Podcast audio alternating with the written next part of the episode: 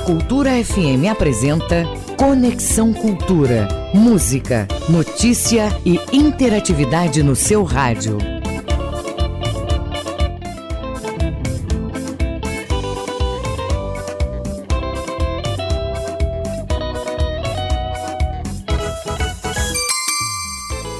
Oito horas, dois minutinhos. Muito bom dia, muito bom dia a você. Oito e três agora, na verdade. Olha, eu sou Isidório Calixto, sou seu amigo de todas as manhãs e a partir de agora você nos acompanha, a mim e a toda a produção aqui do Conexão até às 10. Anote, até às 10 horas da manhã. Você sabe que hoje é quinta-feira, dia 3 do mês de novembro. Hoje é o dia do cabeleireiro, viu? Ou da cabeleireira. Você que está precisando aí, dá uma passadinha lá. É o dia nacional, ou internacional, ou mundial que você quiser. É dia da gente lembrar desse importante profissional, tá bom? Você sabe que o Conexão é uma produção do jornalismo da Rádio Cultura e para você, a partir de agora, muita informação, entretenimento, músicas e entrevistas dos assuntos que estão aí em alta, em voga, né? Na crista da onda, aqui na Amazônia Oriental, no Brasil e no mundo. E você sabe que pode fazer parte do nosso Conexão mandando a sua mensagem para o nosso WhatsApp. Anote aí, 985639937. 985639937. Pode também nos dar a sua opinião, ela é muito bem-vinda, através do Twitter com a hashtag Conexão Cultura. Conexão Cultura na 93,7. Hoje na história, em 3 de novembro de 1955, começava a Guerra do Vietnã. Em 2020, morria Tom Veiga, intérprete do Louro José. Em 3 de novembro de 1994 era lançado o álbum acústico MTV do Nirvana. No programa de hoje eu vou falar sobre a educação financeira para crianças. Nós, na verdade, vamos conversar um pouco sobre educação financeira para crianças. Vamos bater um papo também com a cantora Anne Lopes, que apresenta o seu novo trabalho. Te Encontrei é o título que já está disponível nas plataformas digitais. Temos ainda o nosso quadro de psicologia e análise do futebol com Matheus Raimundo. O Conexão Cultura já está no ar na nossa Cultura FM. Música, informação e interatividade. Conexão Cultura. Dentro de nós, Tony Soares, 8 e 5.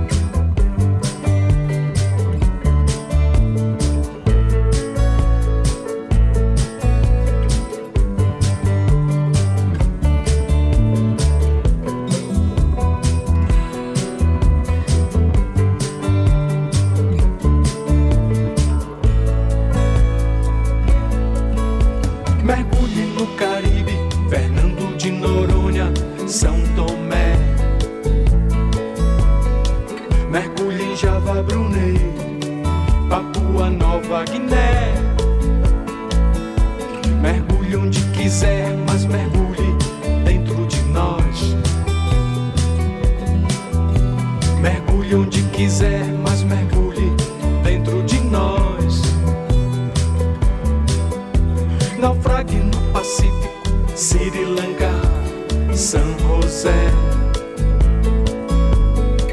Naufrague no Titanic, Blind River, tá Taipé, Taipé. Tá naufrague onde quiser, mas naufrague dentro de nós. Naufrague onde quiser, mas naufrague dentro de nós. Viva no Atlântico, Santarém. nombre.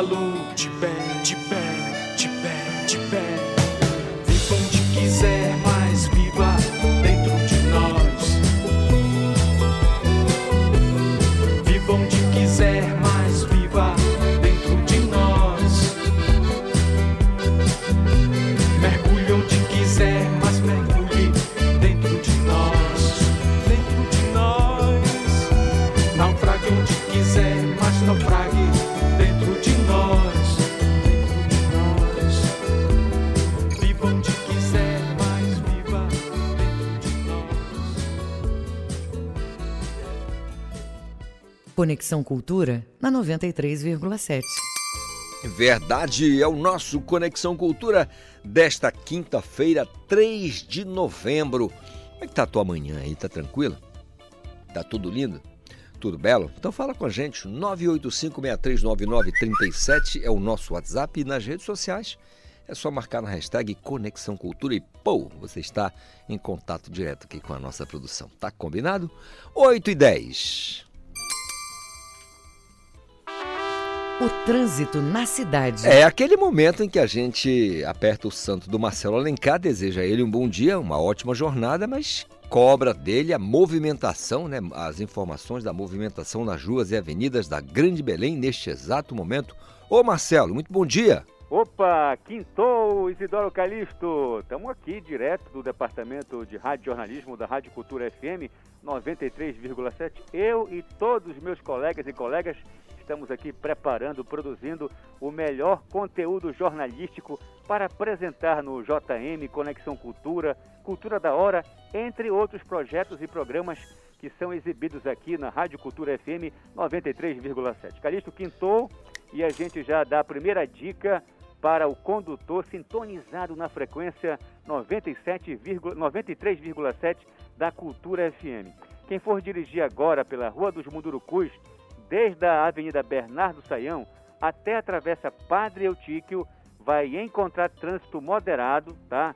Velocidade média de 35 km por hora. Agora, tem um complicador nessa história, Calixto. Quando chegar na altura ali da Avenida Ceserdelo Correa, é, o mapa do Waze indica um acidente de trânsito de grave proporções, tá? Rua dos Mundurucus, na altura da Avenida Ceserdelo Correia. Acidente de trânsito, nesse trecho aqui o motorista precisa redobrar a atenção, tá? Passando ali da Ceserdelo, o trânsito segue moderado até na esquina da Travessa Doutor Moraes. Bora verificar agora a movimentação pela Avenida Conselheiro Furtado, que apresenta trânsito intenso com velocidade média de 10 km por hora. Muitas pessoas perguntam para a gente, Alencar, Calixto, como está a movimentação no Almirante Barroso, que é uma das vias é, de, de, acesso para eu ir para o meu trabalho, faculdade, fazer, fazer as minhas atividades do dia a dia. Quem for dirigir agora pela manhã na Almirante Barroso, é, do entroncamento, Calixto, até na Avenida Doutor Freitas, infelizmente, vai entrar num baita de um congestionamento é, com velocidade média de 10 km por hora. Portanto, nós recomendamos não pegar esse trecho do Almirante Barroso do entroncamento até na Doutor Freitas. O trânsito está muito complicado por, lá e essa complicação do trânsito, nessa movimentação intensa, já vem durando aí alguns dias. Passando da Doutor Freitas, o trânsito fica moderado e segue assim até na travessa Humaitá, com velocidade média de 21 km por hora. Quando o motorista passar da travessa Humaitá no Almirante Barroso, ele vai entrar novamente no congestionamento intenso, velocidade média de 7 km por hora, seguindo assim até na esquina da Avenida Governador José Malcher. Calixto, fluxo contrário da via é, São Brás para o entroncamento no Almirante Barroso, o mapa do Waze indica trânsito tranquilo agora pela manhã. O trânsito também está intenso, muito complicado na José Malcher e também segue assim, Calixto, por incrível que pareça, na rua é, Avenida, na, na Avenida Alcindo Castela. E também está muito complicado na rua Oliveira Belo, com a velocidade média sendo atingida de com 11 km por hora.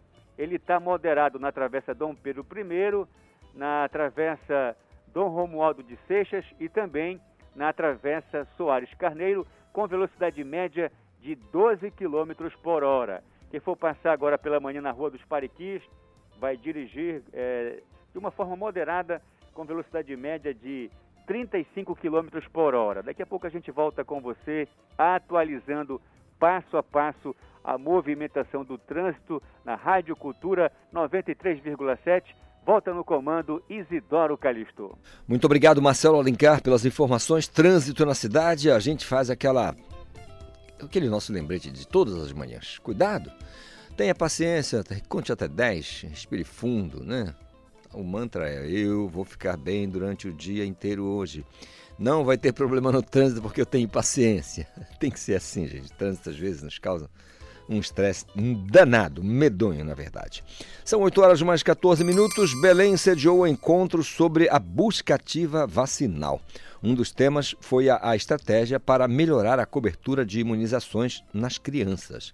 A Brenda Freitas tem para a gente as informações. O foco principal é propor uma busca ativa por crianças não vacinadas de forma integrada, envolvendo as áreas da saúde, educação e assistência social, famílias e lideranças comunitárias. O encontro reuniu técnicos e gestores municipais de todas as regiões do Pará e integrou o calendário de capacitação em toda a Amazônia Legal e semiárido brasileiros. A ideia foi oferecer assistência técnica para ampliar o compromisso da administração pública municipal na garantia de direitos constitucionais de crianças e adolescentes. O encontro estadual pela busca ativa vacinal foi promovido pelo Unicef e abordou metodologia tecnológica de resposta às baixas coberturas vacinais. Obrigado, Brenda Freitas, trazendo aí para gente as informações sobre essa cobertura vacinal, essa busca ativa para as crianças. Importante demais a iniciativa. São 8 horas mais 16 minutos. Você sabe que toda quinta nós temos aqui a presença da doutora Juliana Galvão, psicóloga da primeira grandeza. E ela sempre tem aquela perguntinha de quinta, mas é de quinta-feira. Até que ponto o apelido pode significar bullying? Doutora Juliana. Oi, oi, gente, bom dia. E aí, tudo certo por aí? Quintou e eu vou começar mandando aquele abraço para todo mundo que tá aí do outro lado, com a gente no bonde, no trabalho, indo, voltando do trabalho, na tua rede, pra ti que estás aí também, passando o pezinho no punho da rede, que delícia, inveja. Mas bora lá pra perguntinha de hoje, que é uma perguntinha séria, então bora prestar atenção. Alguém me parou essa semana e me perguntou assim, Juliana, apelido é bullying? Hum, vamos lá, ouvinte. Primeiro eu preciso entender aqui contigo o que é o bullying. O bullying, que tem origem em uma palavra inglesa, ele está relacionado com uma prática reiterada, repetitiva de violência, em que um agressor ou vários agressores eles expõem de forma violenta uma vítima. Essa violência, inclusive, que pode ser de algumas formas. Ela pode ser física, ela pode ser verbal e ela pode ser psicológica. Dito isso, eu acho interessante, inclusive, que vocês pesquisem mais sobre as definições e os critérios para a gente entender melhor o bullying, a gente traz aqui a pergunta de, do dia que tem a ver com apelido. O apelido é bullying? Apelido parece uma coisa engraçada, legal, coisa de roda de amigos. Será que isso é bullying? Gente, o bullying, para ser caracterizado, além da violência, nas formas que eu falei, ele precisa ser repetitivo. Não sei se esse apelido que você está trazendo aí para alguém, falando para um, algum amigo, tem a ver com essa repetição. Agora eu te pergunto, esse apelido que tu deste para alguém, é, isso veio através dessa pessoa que é apelidada? Ela gosta, ela ri, ela puxa esse assunto na conversa, na roda de amigos ou não? Esse apelido foi escolhido de forma que ela, essa pessoa não participou, foi escolhido por outras pessoas e baseado em características físicas, será? Pela forma corporal como essa pessoa se apresenta hoje? Ou esse apelido foi baseado também em orientação sexual? Ou quem sabe, um apelido que leva em consideração a religiosidade dessa pessoa? Não pode, né, gente? Isso é violento. Independente da gente enquadrar isso como bullying ou não, esse tipo de apelido, esse tipo de brincadeira jocosa não cabe mais, né, gente? Além de ser uma coisa demodê, retrô demais, é violento, é desrespeitoso. Então importa o quê? Vou te dar uma dica para ti que estás aí anotando, anota aí no caderninho e no coração. Se esse apelido ele é jocoso, ele tem a intenção de fazer uma piada ou uma brincadeira com alguma dessas características, por exemplo, física, orientação sexual, religião ou outras coisas dentro da forma de ser de alguém, isso é inadequado, não cabe mais e pode inclusive ser uma ponta de iceberg no bullying, nessa prática violenta denominada bullying. Então, pra gente fechar, faz o seguinte: se tu conheces alguém, se tu estás numa roda de amigo e todo mundo apelida o teu amigo ou a tua amiga, chega com essa pessoa que, tá, que é apelidada, conversa com ela sozinho, pergunta se ela gosta, como é para ela ser apelidada daquela forma. Isso pode provocar uma conversa muito interessante entre vocês. Então, vamos pensar sobre isso? O apelido pode ser sim uma prática violenta. Me diz lá no Instagram que tu achaste, arroba Julgalvãopsi. Uma ótima quinta pra gente. Juliana Galvão para o Conexão Cultura. Doutora Juliana Galvão, sempre ótimo ouvir a senhora aqui. Bullying, assunto que está sempre na crista da onda. Não podemos nunca deixar de falar desse assunto. Isso tem um prejuízo danado, especialmente na fase escolar e na, na primeira infância, né? É, primeira infância não, né? Nas primeiras séries da escola ali. As crianças sofrem muito com isso. Eu passei por isso 200 mil vezes, mas nunca. Deve ter, deve ter praticado também, devo ter praticado também isso aí. Só que no meu tempo ninguém escutava esse termo bullying. Era apelido mesmo e aí era desse jeito. Mas a coisa muda, a sociedade vai se mudando, a legislação também. São 8 horas mais 20 minutos. 3 de novembro. É hoje, pessoal. É o Dia Nacional, Dia Mundial, na verdade, da Saúde Única, instituído pelo, pela Organização Mundial das Nações Unidas. A saúde única envolve uma visão holística e abordagem integrada, colaborativa e transdisciplinar que objetiva é equilibrar a saúde das pessoas, dos animais, das plantas e do meio ambiente nos níveis local, é, regional, nacional e global. Sobre o assunto, eu vou conversar com o Dr. Milton Kanashiro. Ele é pesquisador da Embrapa Amazônia Oriental. Doutor Milton, bom dia, tudo bem? Bom dia, tudo bem, Calixto. Na e bom dia aos ouvintes né, da, da, da conexão. Que maravilha. Doutor, explique para gente aqui, conceitue para gente saúde única, doutor. Olha, é, saúde única é, é, um termo, né, como você já anunciou, que tem esse conceito bastante abrangente e cada vez mais ele se torna importante no sentido de que a, a pessoa, né, ela é afetada é, pelo ambiente em que ela vive, ela é afetada, é, vamos dizer assim, pelas relações com os animais, ela é afetada em, em, vários níveis, às vezes pelas plantas, né, que, que, que se alimenta.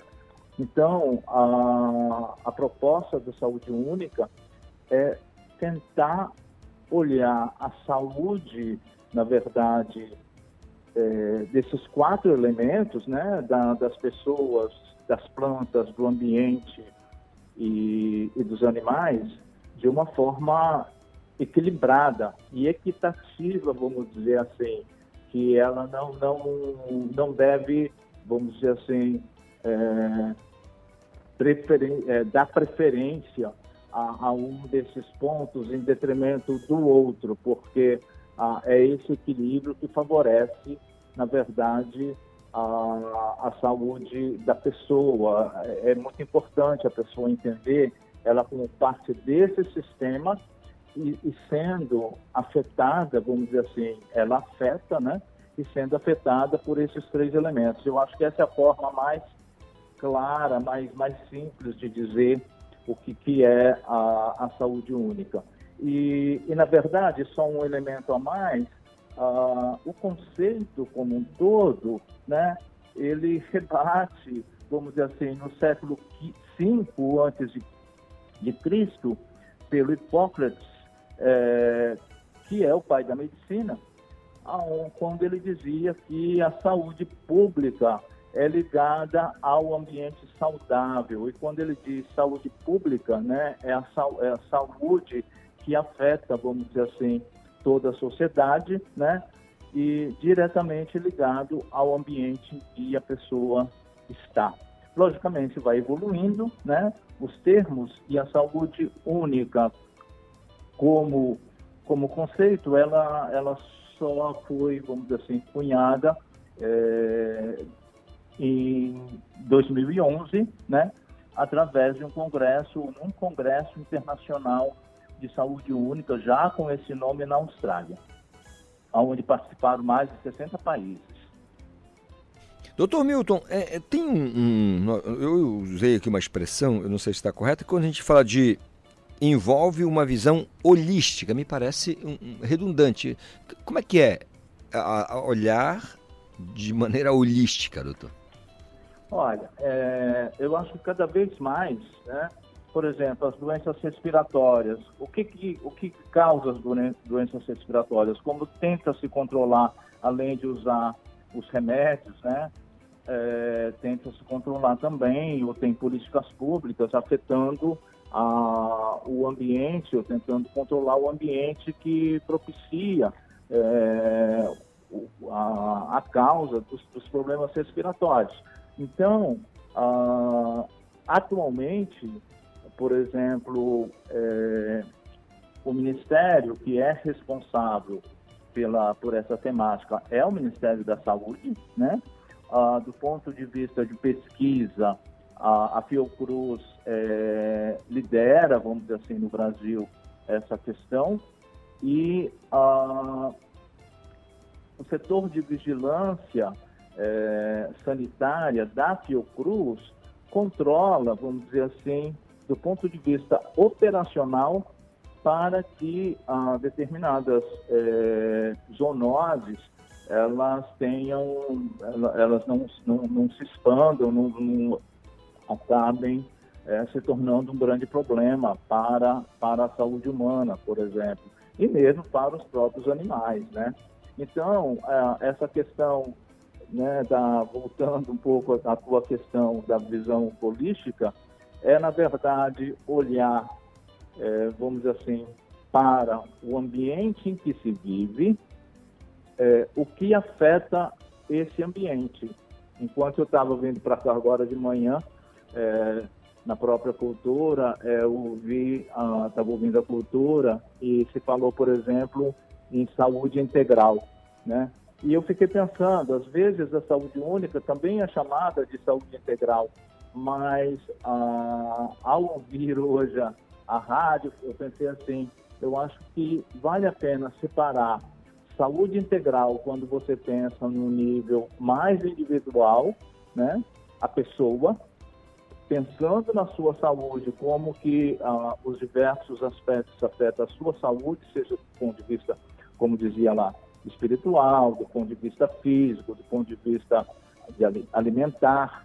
E então é, me, me deixou muito satisfeito, porque eu vinha pensando um pouco nessa questão de é, deixar mais claro o conceito de saúde única, né? E que às vezes é chamado de saúde integral.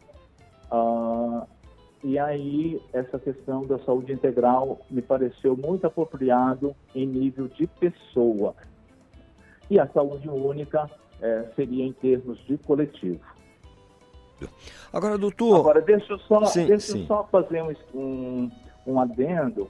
Uhum. É, olha só, é, eu estou falando da saúde única hoje por causa desse vídeo que nós vamos lançar. Isso, né? exatamente né? que eu ia Porque perguntar. Tem é, uma coisa nesse contexto. Uhum. Eu sou engenheiro florestal, tá? Uhum. Sou engenheiro florestal ah, e nessa discussão da saúde única, a saúde das plantas e a saúde do meio ambiente seria o componente em que, vamos dizer assim, a minha classe né, de, de profissional, os agrônomos estariam atuando. Apenas para esclarecer um pouquinho mais, uhum. é, vamos dizer assim, uh, ué, por que, que uma pessoa está falando de saúde única, né, que é uma questão é, que possivelmente deveria, deveria ser, talvez, né, todo mundo espera que seja de um médico, né, e é uma, um engenheiro florestal falando, falando da saúde única, mas justamente por causa desse componente né, de, de alimentação e de, é, de meio ambiente. Aí é, é que entra, aí que justamente ia perguntar com relação ao papel, né, por exemplo, que o senhor figura como um engenheiro florestal ligado à Embrapa Amazônia Oriental e a gente pergunta como a empresa ela atua no contexto da saúde única. Olha, é, a saúde única no Brasil, né, ela está ainda é, muito restrita, eu diria, do ponto de vista de ação, de questões operacionais, é, ao Ministério da Saúde, né? E como eu disse, a Secretaria de Vigilância Sanitária, na parte operacional. O Instituto Oswaldo Cruz, é, muito, uh, Fiocruz, desculpa, uh, Fiocruz, muito ligado à questão da pesquisa. Então, nessa interação, que hoje, por exemplo, tem um documento é, chamado um documento quadripartite, que, que tem a FAO, que é a instituição das Nações Unidas para o Alimento, que tem o Instituto Internacional de Saúde Animal, tem a UNEP, que é o, o, o programa é, do meio ambiente das Nações Unidas, e a Organização Mundial da Saúde, né, eles é, elaboraram um plano de ação é, pra, para 2022-2026, aonde eles colocam cinco é, diretrizes ou cinco planos de ação que eles devem, uh, que devem ser atacados durante esse período de 2022 a 2026. E o sexto, é, vários deles estão relacionados à questão né, uh, da saúde em si, e, ou de outros, de outros elementos, do tipo a parte animal, a, a parte de saúde, as políticas públicas relacionadas à questão humana. E o item 6, ele fala em proteção e restauração da biodiversidade prevenção da degradação dos ecossistemas e um amplo é, apoio uh, do ambiente à saúde das pessoas, dos animais, plantas e ecossistema. Então, uh, a Embrapa, né, que nesse momento, no seu documento, é, diretor do documento de planejamento acaba de incluir o termo saúde única, mas em termos de ação e de projetos de pesquisa, é, são projetos mais pontuais e principalmente ligado à questão da sanidade animal por causa da, da questão da alimentação. Né? Então, nós temos, por exemplo, na Embrapa, em Santa Catarina, nós temos uma Embrapa que trabalha basicamente com é, suínos e aves, né, porco e galinhas. É, então, nesse, nessa unidade, é, a questão da saúde única é um tema é, bastante importante. No Pantanal, nós temos uma colega que é que coordena todo o programa de sanidade animal, então ela está bastante envolvida e e creio que para a Embrapa é uma oportunidade muito grande, porque do ponto de vista de alimentação, né, nós temos portfólios de alimentos saudáveis, nós temos o portfólio florestal, ah, o qual eu coordeno. Então, toda essa questão da produção de alimentos né, é, em vários níveis e a, a questão ambiental, a, a questão de aproveitamento das florestas, aproveitamento dos produtos não madeireiros, né? que muita parte, muitas, muitos deles estão relacionados à alimentação, é, por exemplo, a, aquela questão que, que, anos atrás nós, nós é, tivemos com, com açaí, com relação à questão, vamos dizer assim, é, de saúde. Então, são essas ligações todas, né, que precisam estar equilibradas no contexto de um desenvolvimento é, sustentável hum, muito bem. que a, premieia, vamos dizer assim, a todos, Ah. né? E não, e não a- apenas alguns grupos. Claro, ficou, ficou muito claro para a gente. Doutor Milton, a gente quer agradecer, toda a produção do Conexão agradece a- a- a- a- né, o seu carinho, a a sua atenção em conosco e nos dar essas informações. Eh, nós desejamos ao senhor um restante de quinta-feira muito produtivo e abençoado, tá bom? Muito obrigado. E eu espero que tenha conseguido passar eh, de uma forma eh, clara esses conceitos mais básicos, Claro, né? claro. Sendo o Dia Internacional da Saúde Única. Muito obrigado. Muito obrigado, doutor Milton. São 8 horas e 32 minutos, intervalo, a gente volta correndo. Estamos apresentando Conexão Cultura.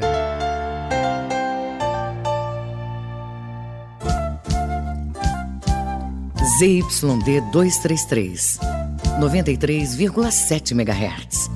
Rádio Cultura FM, uma emissora da Rede Cultura de Comunicação. Fundação Paraense de Rádio Difusão, Rua dos Pariquis, 3318. Base operacional, Avenida Almirante Barroso, 735. Belém, Pará, Amazônia, Brasil. Samba, a Confraria dos Bambas, sábado ao meio-dia. Olá, ouvinte da Rádio Cultura. Eu sou a Lurdinha Bezerra. Sábado de meio-dia às duas, na 93,7, tem Clube do Samba. Com agenda, lançamento, notícia do samba paraense, notícia do samba nacional, lançamentos, carnaval, muitas novidades. Sábado de meio-dia às duas, na 93,7, tem Clube do Samba. Aguardo vocês! Cultura FM, aqui você ouve música paraense. Para de pensar demais. Para de pensar demais. Música brasileira, O que você está dizendo? Um relicário imenso desse Cultura FM 93,7. Voltamos a apresentar Conexão Cultura. 8 horas mais 35 minutos é o nosso Conexão desta quinta. Para participar é simples, é só enviar a sua mensagem para o nosso WhatsApp 985639937. 8 e 35. O trânsito na cidade. Marcelo Alencar, dá aquele panorama pra gente da movimentação nas ruas e avenidas, acidentes, vias alternativas e essas coisas que você manja e muito. Perfeito, Calixto. Vamos orientar agora os motoristas que vão passar ou têm intenção de passar agora pela manhã na travessa Padre Eutíquio, né? desde a rua 3 de Maio até ali próximo da Avenida Bernardo Saião, o mapa do Waze indica que a movimentação eh, do trânsito na travessa está favorável para os condutores. Está tranquilo dirigir agora pela manhã na travessa Padre Eutíquio. Quem for dirigir pela Rua dos Pariquis também tem trânsito favorável, assim também como na Rua dos Mundurucus. A Rua dos Tamóios também eh, tem trânsito tranquilo agora pela manhã.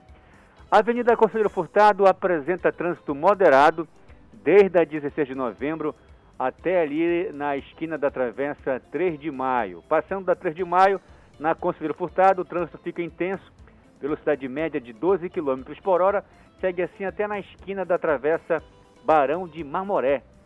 E logo em seguida volta a ficar moderado, com velocidade média de 35 km por hora. Quem for dirigir agora eh, na travessa Teófilo Conduru, Teófilo Conduru, eh, vai encontrar trânsito bastante tranquilo desde a esquina da Avenida Ceará até ali próximo da Rua dos Mundurucus. O trânsito também está favorável agora pela manhã, segundo o mapa do Wazer, na Avenida Pedro Miranda, desde a Avenida Doutor Freitas até na esquina ali, eh, próximo da Praça Ineida de Moraes, tá? Que dá acesso a uma faculdade particular. No fluxo contrário da via da Pedro Miranda, mapa do Wazer indica trânsito moderado, atingindo velocidade média de 17 km por hora, desde a travessa Curuzu até na esquina da Avenida Doutor Freitas. Agora, Calixto, o trânsito está complicado na Avenida Júlio César, desde o elevado Daniel Berg e segue até na esquina da Almirante Barroso. Por lá, a movimentação do trânsito está intensa, atingindo velocidade média de 12 km por hora. No fluxo contrário da via, é Júlio César, sentido Almirante Barroso, para o elevado Daniel Berg, trânsito está favorável, está tranquilo. É, passando do elevado, sentido Almirante Barroso, para o Aeroporto Internacional de Belém, trânsito na Júlio César está moderado, atingindo velocidade média, segundo o Waze, de 22 km por hora, tá? Calixto, quem for dirigir agora pela manhã, é, na Avenida Pedro Álvares Cabral, vai entrar em congestionamento intenso, com velocidade média de 9 km por hora, desde ali da, próximo da passagem Bom é, Sossego até na esquina da Dom Pedro I, tá? Então atenção você que vai pegar Pedro Alves Cabral nesse trecho aí nesse sentido, pode evitar a via porque o, a velocidade média nesse trecho está atingindo 9 km por hora. Está muito complicado nesse trecho na Pedro Álvares Cabral.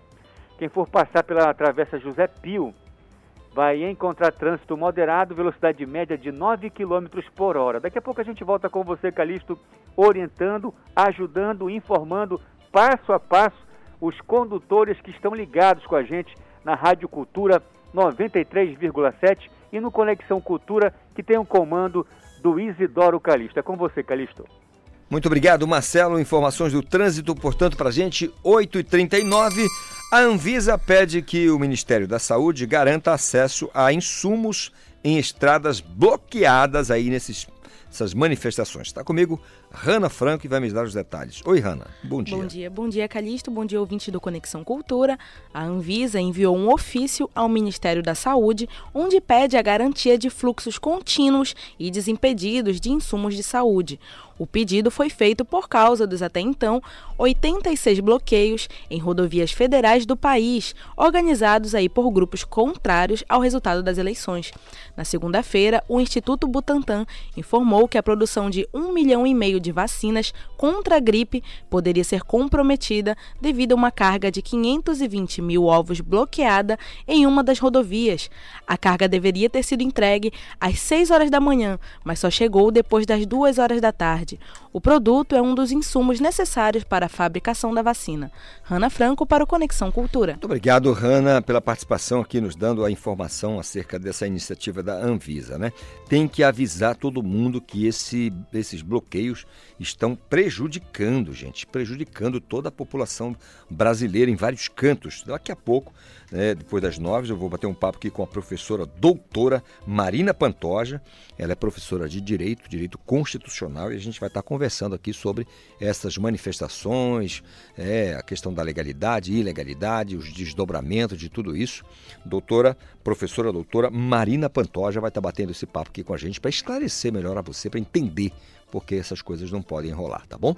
Aulas de inglês são promovidas por meio de atividades voluntárias em Juruti, é um município lá na divisa com o estado do Amazonas. A Brenda Freitas traz pra gente as informações. Promover o ensino da língua inglesa é a proposta do primeiro programa de instrução voluntária de inglês em grupo para acadêmicos. A ideia é dar oportunidade aos universitários para que eles saiam da graduação com experiência em outro idioma. Ao todo, 26 alunos que estão em fase de conclusão de curso de graduação têm a oportunidade de aprender inglês com os profissionais da Alcoa que ofertam o curso básico durante as aulas. Eles dão apoio pedagógico e logístico em parceria com a UFOPA. O programa conta com 18 instrutores e as aulas de inglês devem acontecer até abril de 2023. Muito obrigado, Brenda Freitas, pelas informações. São 8h42 na TV Cultura 2.1, logo mais a 1h30 da tarde, tem Esporte Cultura e o Gabriel Rodrigues cola com a gente com as informações do programa.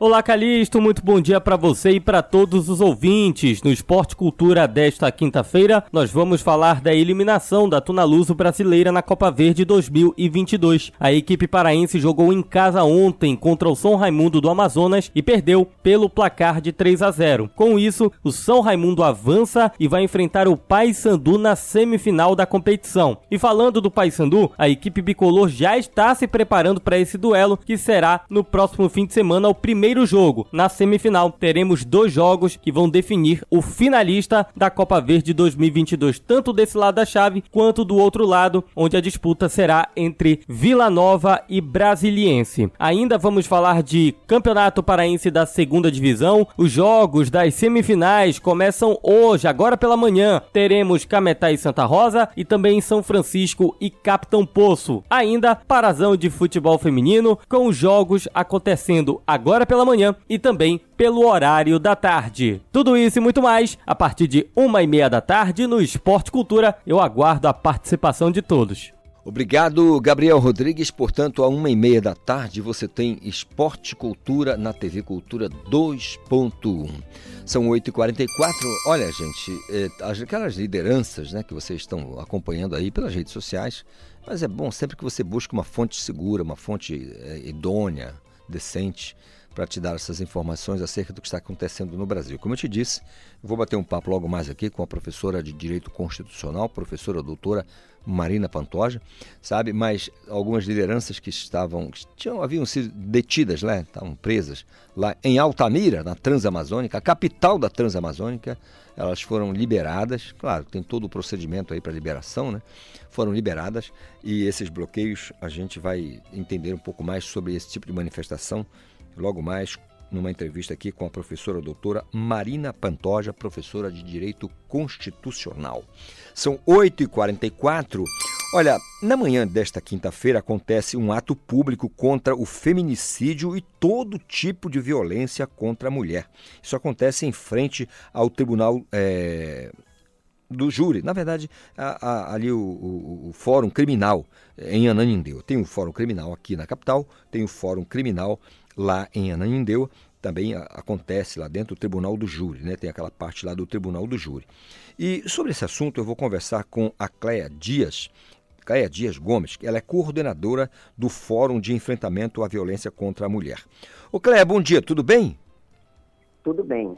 Cléia, explica... Ou mais ou menos, né? É, dizer que está tudo bem ne- nesse aspecto aí não está mesmo, né? É, Nesse momento o ato acontece, tá, como é, vai, vai acontecer ainda? Fala pra gente é, como é que está a movimentação. É, a gente já fez a primeira reunião, Uhum. né, bem cedo em frente ao fórum, até porque o nosso sol é muito abençoado. e a gente agora vai fazer no final. A do início a gente já conseguiu organizar. Algumas pessoas conseguiram dentro do júri para assistir. E as outras vão chegando e a gente vai fazendo essa manifestação em bloco durante todo o tempo do júri. Deixa eu entender, está acontecendo neste exato momento um julgamento de feminicídio, é isso? É isso, daqui a pouco a gente está esperando Uhum. o juiz e tal, mas as pessoas que vão ser juradas, né, que ficam para ser sorteadas, já está, então a gente está só aguardando o início do julgamento. Tá, esse é um feminicídio que daqueles que chamam a atenção, que ganharam os noticiários, ou é daqueles que a gente diz assim, estava quase no, no- na lista comum? Porque, é, como é que é? Não, Pelo contrário, é, o movimento de mulheres aqui de Ananindeua é, uniu nessa luta. Esse feminicídio foi o ano passado e Uhum. hoje ele já vai para julgamento. Então, também deve-se a luta, a cobrança da sociedade civil em cima desse julgamento. Entendido. É, evidentemente que vocês vão estar aí bradando por pena máxima, né? Com certeza. A- a- eu queria que você falasse para a gente da importância desse movimento que vocês encabeçam aí em Ananindeua para combater né, toda e qualquer violência contra a mulher, Cléo. O, o Fórum de Enfrentamento à Violência contra a Mulher de Ananindeua, ele já tem 10 anos. Né? A gente está nessa luta, e eu, quanto Cléa Gomes, há mais de 40 anos, e o Fórum tem 10 aqui em Ananindeua. Então é um fórum que ele agrega a sociedade civil, né? organizada ou não, o governo que queira participar e o empresariado de Ananindeua. São reuniões mensais que a gente faz, escolhe pauta, né, e determina a luta do mês ou do semestre. A gente tem um planejamento anual, mas como tudo na vida tem que ter alguns ajustes pelo caminho. Tanto que a desse mês de outubro, eh, que passou, o nosso foco é esse julgamento, que vai acontecer há pouco, e um do dia 1 de dezembro, que é um cidadão que matou a, a companheira dele, que era cabo da PM. Então a gente vai ter esses dois focos para mostrar a, a importância dessas pessoas irem a julgamento, para não cair no esquecimento. São famílias destruídas, né? São pessoas que têm seu direito à vida e a vida é tirada porque ela virou posse daquele indivíduo, e não é. A É mulher não é verdade. posse de ninguém, ela é posse dela mesma. Claro. A partir do momento que a gente perde essa leitura e ninguém é nosso dono, aí a gente não tem futuro. Foi mulher, morre por ser mulher. Ah, tá difícil a situação. É complicado. Agora, é, é, Cléia, me fala uma coisa. Como é que está a adesão? Assim, a gente sabe que quando tem assim, um julgamento que chamou a atenção e é, ganhou a- a- os noticiários e tudo mais, aí fica um pouquinho mais fácil, as pessoas têm uma certa adesão. Agora, o movimento de vocês tem sentido a população mais sensível a essa luta? Mas, bem mais, já foi bem mais difícil, viu, Caris? Foi bem mais difícil. A gente começa, conversa muito é, um tema que o pior tipo de machismo é o que é praticado pela própria mulher. Né? Então, ainda temos muitas mulheres machistas. Então, a gente sente esse avanço, a gente sente esse novo entendimento da sociedade como um todo, quanto homens e mulheres. Até porque, Calixto, aqui em Ananindeua, no estado do Pará, a gente tem muitos homens parceiros da gente, que vai para a luta com a gente. Então, isso é muito importante. A gente não pode, a gente não está numa concorrência ou numa luta contra os homens. Não. Se os homens não vierem para o lado das mulheres e a gente caminhar lado a lado, a gente não avança nessa luta que é a não violência contra a mulher. Porque você, agora, nesse caso, você vai para um julgamento quem matou, um homem que matou, mas não é feito um trabalho com ele de reflexão psicossocial. Até porque, Carista, existem muitos homens que ainda têm a leitura que o que ele está fazendo é o certo. Mas por quê? Porque o bisavô dele fez, o avô dele fez, e ele passou a vida vendo o pai fazer. Então, esse homem, além de condenado, tem que cometer um crime, sim, vai ter que ser condenado, mas ele tem que ser trabalhado. Porque pela lei brasileira, daqui a pouco, mesmo condenado, cumpre uma parte da pena, ele vai e volta para a sociedade. E aí, ele, ele matou a Mariazinha, tá bom, morreu a Mariazinha, mas ele vai continuar cometendo violência contra a Raimundinha, a Joaninha, e não dá. Ele tem que ter uma leitura do que é uma relação entre seres humanos que se respeitam. Porque ele é fruto de uma construção social, na verdade? Sim, no- nosso, nosso mundo é estruturalmente machista, patriarcado. E a gente vive numa luta contra exatamente esse patriarcado, esse machismo que muitas mulheres defendem, Calixto. Hum, verdade. Que muitas mulheres têm a leitura que os homens estão certos. Assim, senhor, meu senhor, vou cozinhar, passar, nada contra. Mas é um direito de escolha da mulher, e não porque o homem mandou ela cozinhar, passar, lavar roupa, passar roupa. Né? São, Verdade. são, são, são construções que a gente tem que começar a desconstruir. A gente tem que ter uma nova visão social. As nossas crianças nas escolas, o, o governador do estado tem uma lei que é Maria da Penha vai à escola, que a Nanindeua já pratica Maria da Penha vai à escola há mais de quatro anos. E a gente tem que começar a falar para essa criança, para esse adolescente, na sensibilização da não violência contra a mulher. E você vê relatos das crianças e dos adolescentes, Calixto, que te assustam. Mas são situações que a gente consegue captar e trabalhar o psicossocial, consegue amparar essa família. Então a gente tem que começar, a gente não pode desistir da nova construção social nesse país, nesse mundo, que é violência contra a mulher no mundo. É verdade. O, eu costumo dizer, sabe, é, que o tribunal do júri é o grande momento que a população tem para fazer justiça, porque nesse caso você sabe que o juízo, o juiz togado aí, ele apenas preside né, o, o Uhum. julgamento. Quem julga são os próprios pares, ou É a seja, a sociedade, população, a sociedade aí. Você enxerga dessa maneira o tribunal do júri como a- o grande momento que tem a população para fazer justiça? Sim, sim. É o grande momento. A sociedade tem que dizer que ela não concorda mais com essa, com essa violência absurda. E só ela pode dizer. Porque o juiz, o promotor, o defensor, eles só. Cada um cumpre seu papel, mas quem decide é a sociedade. Então a sociedade também ela tem que ser trabalhada nesse sentido. Quando ela é convocada para vir para tribunal de júri, ela também tem que ter uma leitura social de igualdade, de direitos humanos. Não é? Porque o ser humano tem direito à defesa, tem direito a tudo, ele é um ser humano. Verdade. Fora isso, ela tem que vir no coração que a violência contra a mulher não cabe mais, gente. É um absurdo. É, a gente sabe que no julgamento acontece o, o que nós chamamos de devido processo legal, né? Então Uhum. a pessoa tem lá naturalmente o direito de se defender, de apresentar ali a sua defesa de maneira ampla, né?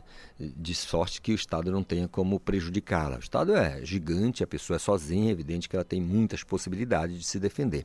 Agora, nesse caso especificamente desse júri que acontece aí de feminicídio em Ananindeua, vocês recebem familiares da vítima, tem, tem parentes, como é que está o, o clima aí? Olha, aqui tem, tem familiares dos dois lados, né? Uhum. Tem da, do, do suspeito, né, do acusado, feminicida, e tem da família da vítima. Aí, nesse momento, é que entra o processo civilizatório, né? Tem que ocupar o mesmo espaço de duas famílias em posicionamentos diferentes e dores diferentes, né? Porque a gente também não vai dizer que a família do acusado não sofre. Claro que sofre, né? Mas são dores diferentes. Mas eles ficam no mesmo espaço, claro, que não perto, né? É, é montada uma, toda uma estratégia fica uma de um lado, outra de outro e as pessoas que podem, que têm autorização para acompanhar e os, os, os jurados que vão ser escolhidos, mas é o mesmo espaço.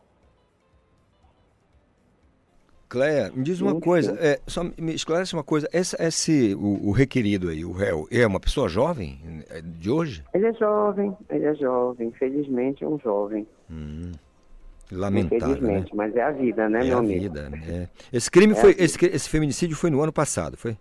Foi ano passado, foi ano passado. Aí logo no dia seguinte a gente ocupou as ruas no, no Curuçambá, a gente fez muita campanha, É, a, a polícia foi, foi muito efetiva nesse momento. Enfim, a gente tem que trabalhar a base, voltar, né? Porque é muito difícil, Calixto, tu pedires, tu pedires a um ser humano para ele ser humano. Como que tu fazes isso? É, Se ele já é um ser humano. é verdade. Então, teoricamente, era para ele ser humanizado. Uhum. Aí a gente vê o quanto a nossa sociedade ela é adoecida, porque são seres humanos que pensam que podem escravizar outros seres humanos, que podem tirar a vida de outros seres humanos. Gente, nós somos todas e todos humanos. Verdade. Mas um dia a gente chega lá, Calixto. Que- certamente. Es- só dá uma- um spoiler aqui pra gente um, um- com relação, quer dizer, um spoiler aqui pra gente com relação ao julgamento de, de 1 de dezembro. É, é- é o caso da, da Cabo Andresa, é? Isso, perfeito. Foi É, transferido para o dia 1 de dezembro. Que o marido também é policial militar, né? Uhum. Ele é acusado de ter disparado contra ela, é isso? É. Eu acompanhei parte desse caso É, aí, foi realmente aí muito agora triste. Uhum. o julgamento vai ser dia 1 de dezembro. Já houve Agora a que é que pronúncia, houve a pronúncia e ele foi pronunciado então ao tribunal do júri, né? Isso. Vamos ver o que vai acontecer. Realmente foi um, um- um caso estranhíssimo aquilo, né? Falaram a princípio que ela tinha se, né, cometido suicídio Uhum. e tudo mais, e acabou que hoje ele vai para o banco dos réus, no tribunal do Vai. júri, então significa que Dia a gente 1 sabe, do né? 12 ele está convidado a sentar no banco do gel. É, convidado é um termo bonzinho, né? É, sim, porque a gente tem que ir treinando É, um o termo, convívio social. É, um termo bonzinho. Mas olha, Cléia, eu quero, eu quero dizer a você que esse, eh, essa iniciativa de vocês é da maior importância aí em Ananindeua. Acontece esse movimento também em vários cantos do Brasil e aqui no estado do Pará também, porque é dessa maneira, é esse tipo de luta que vocês implementam aí, é que vai mudar essa realidade, essa tristeza que nós temos de ver mulheres sendo assassinadas porque são consideradas posses dos homens. Um absurdo, mas é preciso, como você disse, também conscientizar as pessoas de que o machismo não é coisa só de homem. Né? Infelizmente tem o Uhum. machismo estrutural, institucional, tem machismo assim como o racismo. A gente precisa trabalhar isso todo santo dia. A gente precisa falar disso. Muito obrigado, Cléia. Ótima jornada para vocês aí. Nada, eu que agradeço. A Denilza também está aqui. A gente vai fazer uma foto aqui e vai mandar para ti, que a Denilza tem teu número. Aí ela Hum. manda para ti. Ótimo, manda mesmo. Tá bom? Muito obrigado, Tá Cléia. bom. Uma Muito bom dia. É, gente, é um assunto da maior importância, portanto, está acontecendo agora no Tribunal do Júri em Ananindeua, né, no Fórum Criminal de Ananindeua, o julgamento de uma pessoa acusada de feminicídio. Né? Todo mundo sabe que para que aconteça um julgamento é preciso que haja ali um mínimo de indício de materialidade, e esse é claro, que a pessoa morreu, está morta, tem um corpo, tinha um corpo, e um mínimo de indícios ali de autoria, e pelo jeito tem. Por isso vai acontecer o julgamento. Não é de qualquer maneira. Nós não vivemos no país do denuncismo. Não é denuncismo. É um país de leis e as leis precisam ser cumpridas. É bom a gente notar isso, tá? E anota com letra de ouro, que aí não apaga. Agora são nove em ponto. Eu vou ao intervalo, tem o Paulo Brasil, Cultura Vinil, melhor do longo play, e você, na sequência, tem mais conexão. Estamos apresentando Conexão Cultura.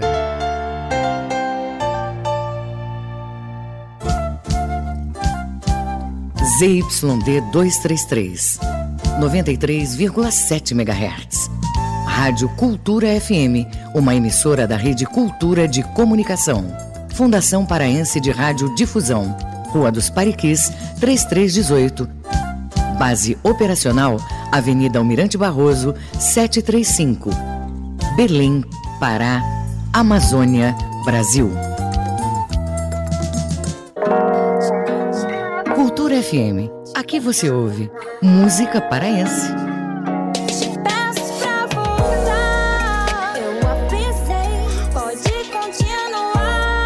Que eu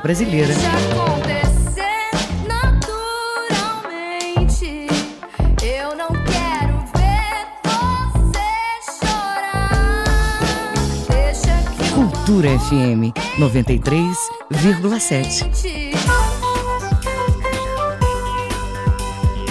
A música, o fato, a memória. Cultura vinil. A história da música em long play.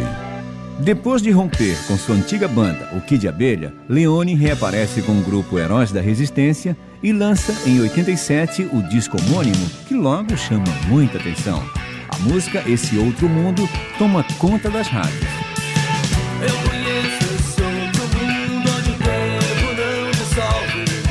Com grande habilidade melódica, letras simples e envolventes, Leone se transforma em um grande fazedor de sucessos, como na música Dublê de Corpo.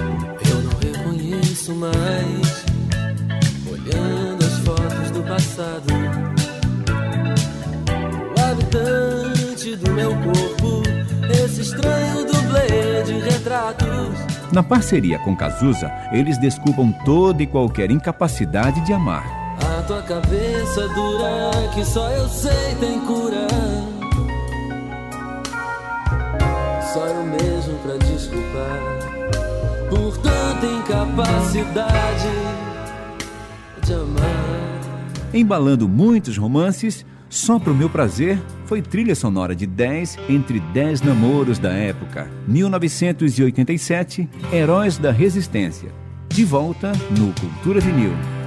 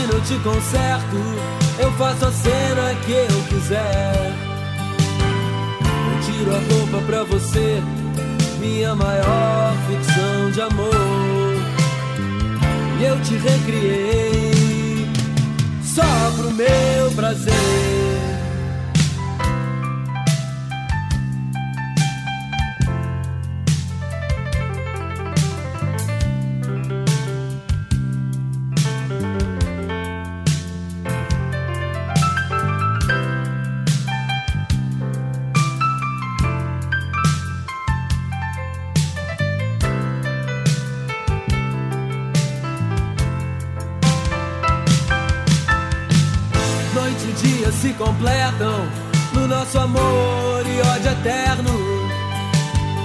Eu te imagino, eu te conserto, eu faço a cena que eu quiser.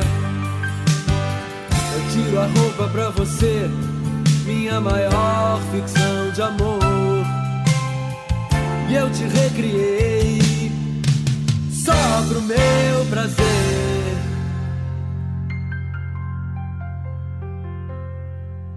Só pro meu prazer.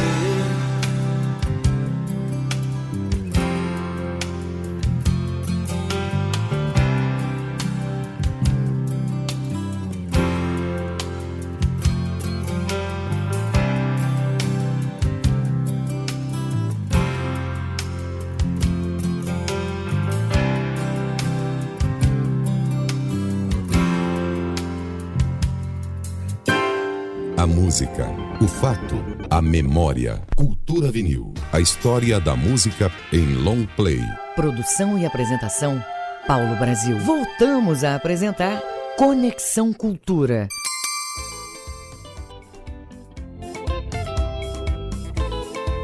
Verdade, isso mesmo, é, é Valmir, tem toda a razão. É o nosso Conexão Cultura desta quinta. Quinta-feira, 3 de novembro, dia do cabeleireiro. Já deu uma passadinha lá hoje? Agostinho, faz isso, queridão. Não é que você está precisando, não. Você tem necessidade mesmo. 9 horas mais 6 minutos. Já colou comigo aqui Igor Oliveira. Igor, bom dia. Bom dia, Calixto. Tudo ótimo? tudo. Pois é, a gente vai falar aqui da preocupação de cargas né, parada por causa das manifestações. A Agência Nacional do Petróleo tomou algumas medidas para garantir a distribuição de combustíveis no país diante do que chamou aí eventual risco no abastecimento. É, segundo a Associação Brasileira das Empresas Aéreas, a ABAR, os aeroportos estão operando com pouco estoque devido aí a esse impedimento que ainda está gerando atraso em alguns estados, porém sem casos de desabastecimento até o momento. Lembrando que o balanço mais recente divulgado pela Polícia Rodoviária Federal, desde o início dos atos, cerca de 834 manifestações em rodovias federais foram desfeitas. Segundo a PRF, aqui no Pará ainda há 10 manifestações com interdição de vias. Igor Oliveira aqui para o nosso Conexão Cultura, meu caro Isidoro Calixto. Grande lateral esquerdo, Igor Oliveira. O pessoal que entende do riscado diz que não joga nada, mas tem uma pinta de jogador. Inclusive, precisando dar uma passada lá no barbeiro. É porque o Igor tá ligado que hoje é dia do- da cabeleireira e do cabeleireiro, dia 3 de novembro, e ele já tá ali com a juba preparada para entrar na foice. O Agostinho Soares também. São 9 horas mais 8 minutinhos. Você sabe que é o nosso Conexão desta quinta e você pode ficar super à vontade para participar. É só enviar a sua mensagem para o nosso WhatsApp 985639937 e nas redes sociais, se você quiser participar, é muito simples também. É só nos marcar na hashtag Conexão Cultura. Olha, não, não posso deixar de dizer você que daqui a pouco, das nove e meia, eu vou conversar com a doutora Marina Pantoja. Doutora Marina, ela é professora doutora, professora de Direito Constitucional. A gente vai bater, bater um papo aqui sobre essas movimentações, essas manifestações por todo o Brasil aí, atos antidemocráticos, né? E, mas ao final das contas, são atos que prejudicam a população de maneira absolutamente frontal, né? Pessoa que não pode passar, é, tem uma dificuldade às vezes com uma pessoa que está doente, uma ambulância, uma coisa. É evidente que com a ambulância até que eles fazem ali o desbloqueio parcial pode passar, mas sempre atrapalha. É, é prejudicar o direito de ir e vir das pessoas. O presidente da República fez uma um- gravou um vídeo, tá nas redes sociais, mas ele faz aquilo com a maior contrariedade. Está contrariadíssimo. A gente percebe no olhar dele, no semblante dele, que ele está gravando aqui de maneira absolutamente contrariada. Parece que ele quer mesmo que isso aconteça, sabe? De, de as pessoas protestarem e tudo mais. Não deveria ser assim, né, gente? Uma coisa é uma coisa, outra coisa é outra coisa. 9 e 9, o governo do estado autoriza a criação de Museu da Consciência Negra. Brenda Freitas. Governo do Pará realiza nesta quinta-feira uma série de atividades gratuitas para celebrar o mês da consciência negra. A abertura da programação é marcada por um ato simbólico e significativo para a sociedade. O governador Helder Barbalho estará ao lado do secretário de Estado de Cultura, Bruno Chagas, e vai assinar a ordem de serviço que autoriza o início das obras do Museu da Consciência Negra. A ação vai acontecer na Igreja de Santo Alexandre. O evento vai ter presença ainda da banda Canda, da Associação de Discentes Quilombolas da Universidade Federal do Pará. O museu deve ocupar o prédio de dois pavimentos que antes sediava a Academia Paraense de Letras no bairro do Comércio, em Belém. Um casarão de estilo eclético do século XIX que passou muito tempo abandonado. A nova construção deve modificar toda a parte interna do prédio, mas deve obedecer aos padrões do edifício original, principalmente na fachada. Todo o projeto arquitetônico foi debatido com entidades representativas como a Malungu, Coordenação das Associações das Comunidades Remanescentes de Quilombolas do Pará, Centro de Estudos e Defesa do Negro do Pará. O projeto contempla um auditório para 50 lugares, um salão de exposições no térreo, um bloco de banheiros em cada andar, uma área para biblioteca e acervo. E atrás ficará uma área para eventos externos com jardim, arquibancada e área a céu aberto. Obrigado, Brenda Freitas, pelas informações. 9 horas mais 11 minutos. Depressa vou a Bragança, lá na beira do Caeté, onde está o meu colega, o meu amigo João Vitor Vanderlei. Eu quero saber do João Vitor como é que ficou a movimentação de desobstrução da BR-316. Você sabe, né, que chegou ali em Santa Maria, aí você, como diz o pessoal, quebra a esquerda e segue na BR-316, tá bom? Ô João, bom dia, tudo bem? Olá, bom dia, Calixto. É, a desobstrução da BR-316 na altura de Capanema não deu tanto trabalho, né? Ela foi obstruída ainda no começo da noite da segunda-feira, passou a tarde da terça e a noite também. Só que ah, uma retroescravadeira acabou sendo utilizada para tirar todo o entulho, os pneus que também estavam em chamas e foram usados para obstruir a via bem ali à altura da fábrica de cimento, né, a Cibrasa. Então, a BR-316, já na altura de Capanema, cidade vizinha Bragança, já está completamente liberada. Muito bem, eu tenho a impressão eh, que com relação à movimentação de finados aí foi tranquilo, né, João? Sim, sim, tranquilo e também uma movimentação bastante intensa, né? Sempre uma hora muito importante de prestar homenagem aos que se foram, o dia de finados em 2022, inclusive aqui em Bragança, foi o primeiro sem qualquer restrição por causa da pandemia, desde as 7 da manhã até a noite, até as 10 da noite de ontem, o movimento foi bastante intenso nos dois cemitérios da cidade. Aliás, à noite parece ser o horário preferido do Bragantino para visitar o cemitério. Isso foi identificado pelo Poder Municipal, que acabou estendendo o horário das visitas. Inicialmente iria ser das 7 da manhã até as 8 da noite, mas esse prazo acabou sendo estendido até as 10 horas da noite.